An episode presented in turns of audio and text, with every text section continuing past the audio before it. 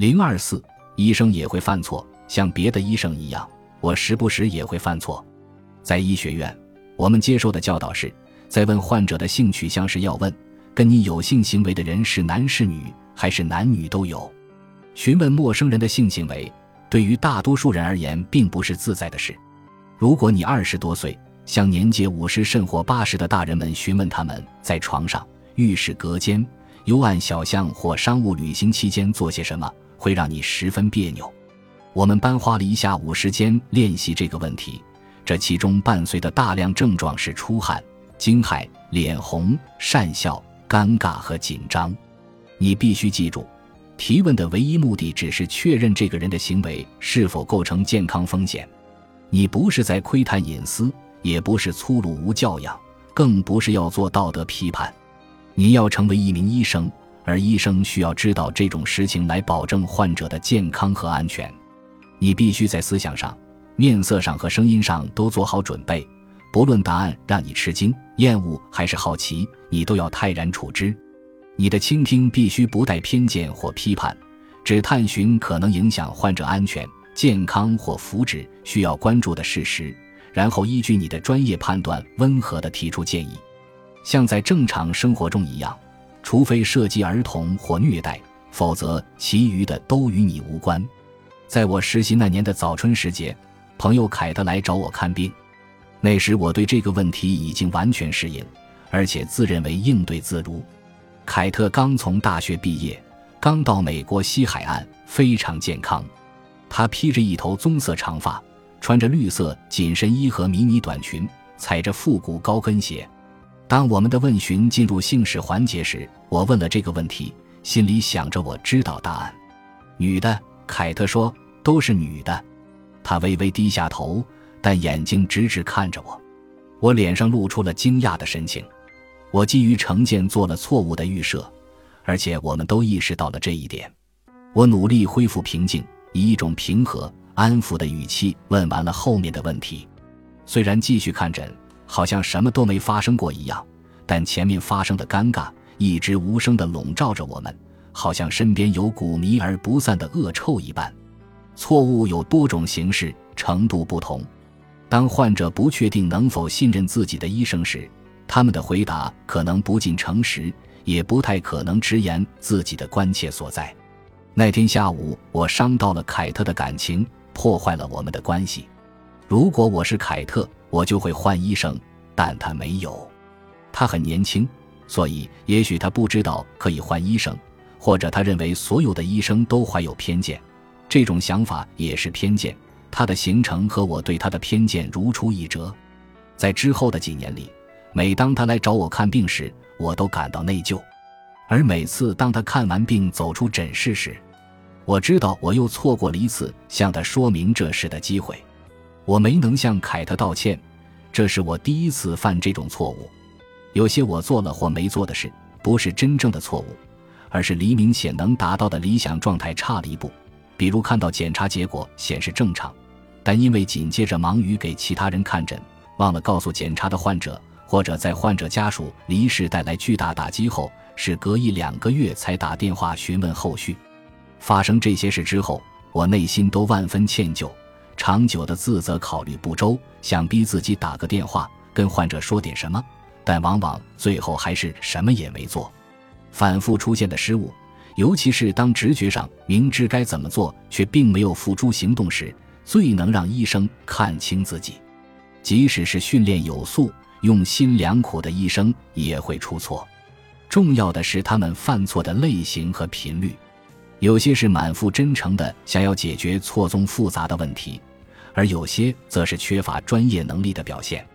前者比后者更为常见，而几乎无一例外的是，承认自己的错误，为错误道歉，从错误中学习，不仅让我成了更好的医生，也拉近了我与患者及患者家属之间的关系。道歉让患者和医生在共同的人道关怀中彼此体谅。相关研究表明。会道歉的医生被起诉的可能性较低。如果医生或医院明知出了问题，却假装一切正常，无视患者的痛苦，搬出律师和一堆医学术语自护其短、自圆其说，没有比这更让人感到侮辱和愤怒的了。这种回应会导致失望和悲伤被激化，变成愤慨和诉讼。我还觉得，会道歉的医生通常也会日子好过一些。道歉并不能消除我的遗憾，但它会让情况变得易于接受，也让我有可能从错误中吸取教训。在作为住院医生受训的第二年，我们承担了更多职责，相对更独立。我在医院和我的科室负责带一组医生和医学生，我可以决定是否要去大厅与主管医生商议。我不再那么需要资深医生手把手的教导，但那年冬天，我向他们咨询了关于患者玛利亚·卡尔德隆的意见。我知道漏掉了什么，但就是不明白是哪儿。结果，我的主管医生也想不出。但公平而论，他们的想法可能也受到了我的描述的影响。直到卡尔德隆拿到正确的诊断结果，我才意识到，我此前一直在寻找正常女人会有的症状，而没有考虑到她在八十六岁高龄时会出现的症状。在关于衰老的生物科学中，正常被定义为由于自然过程而不是病理过程而发生。但如果不同时了解疾病和衰老的所有原因，我们就很难做出判断，做出判断也可能流于空想。因为人类对衰老和疾病的定义因文化和时间而异，然而实际情况有可能更加复杂。许多疾病都与年龄有关。随着科学的进步，最初认为是衰老导致的变化，可能最后发现是疾病造成的结果。同样，衰老也可以像疾病一样，使得情况更加错综复杂。还有一个问题是，正常状态是否会随着年龄的增长而改变？人们通常认为正常状态是必然和普遍存在的，而病理意味着偏差。但是，将二十岁的患者与八十岁的患者做比较，这公平吗？如果疾病在老年时很常见，那么这是否意味着它是一种正常状态？这些问题令人疑惑，而且对于其中的许多问题，最佳答案来自哲学而不是科学。尽管有这样的争论。但医生们还是注意到了数千年来老年独有的范式。希波克拉底评论说，老年人的发烧没那么严重。亚里士多德探讨说，老年人抵御疾病的脆弱性加剧，即使是轻微的疾病也可能导致死亡。一八六三年，英国的丹尼尔麦克拉克伦博士在思考如今所谓多病的问题时，指出高龄老人经常同时患上多种疾病。使诊断和治疗变得复杂。大约在同一时期，19世纪最著名的法国医生让·马丁·沙尔科也注意到高龄老人在生病时的特殊征象。1866年，他写道：“即便是最严重的功能障碍，也会表现出有一定特点的症状。”在二十世纪九十年代初，医生们通常能意识到这些特殊的特征。但是他们在评估和管理高龄老人的做法上几乎没有什么贡献。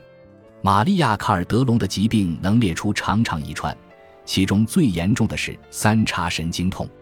当这种面部神经疼痛过于严重时，有的患者甚至会选择自杀。玛利亚抱怨说，她总是提心吊胆。那时我给他看病已经有一年半了。当患者说头晕时，如果只持续了一秒钟时间。大多数临床医生会告诉他们，是他们体内的某种东西在紧绷着。其实，人们在说头晕时，可能有许多不同的意思。它可能表示眩晕，这种感觉普遍令人不适，感到虚弱，或者在身体、心理或精神上感觉与周遭错位了。它可能是由于耳朵、心脏、神经、大脑、眼部或心理上的特定病因造成的，也可能是脑卒中或心律异常。焦虑或药物副作用的征兆，它还可能表明只是需要换副新眼镜。考虑到玛利亚的所有诊断和药物治疗情况，我想到了许多合理的原因。我清洗疏通了她的左耳，调整了她的用药方案。她的血压低吗？血糖高吗？头晕是因为三叉神经痛的止痛药吗？我反复检查他的心脏和神经系统，却总是无果。接着我去度假了，玛利亚在家中摔倒，然后去了诊所。给他看病的医生桑尼与我一同接受过住院医生培训。在玛利亚沿着走廊走向检查室时，桑尼给她做出了帕金森病的诊断。我在此之前没有见过帕金森病的早期症状，也没有在像玛利亚这样年老体弱的患者身上见过这个病，但桑尼马上就发现了。也许，正因为不了解玛利亚，桑尼没有因为玛利亚目前的诊断和药物分散注意力，而这其中任何一种都可能导致头晕。我向我的主管医生承认我漏诊了，主管告诉我，他十年前犯过同样的错误。在一个健康的六十岁老人身上发现帕金森病，要比在一个虚弱的患有关节炎的八十六岁老人身上容易得多。几周后，我见到了玛利亚，那时她的两个女儿正陪着她。考虑到新诊断的病情和她所有其他的问题，女儿们打算让她搬到萨克拉门托市，搬到他们身边。我为漏诊了帕金森病向他们道歉。母女三人惊讶地看着我。玛利亚的女儿们给我带了礼物。感谢我对他们母亲的悉心照顾，玛利亚说她会想我。她用双手捧着我的脸，祝福我。我们在检查室门口拥抱告别，然后她走了。在医生的职业生涯里，有时你会被快乐和满足包围，有时你会被悲伤和懊恼淹没。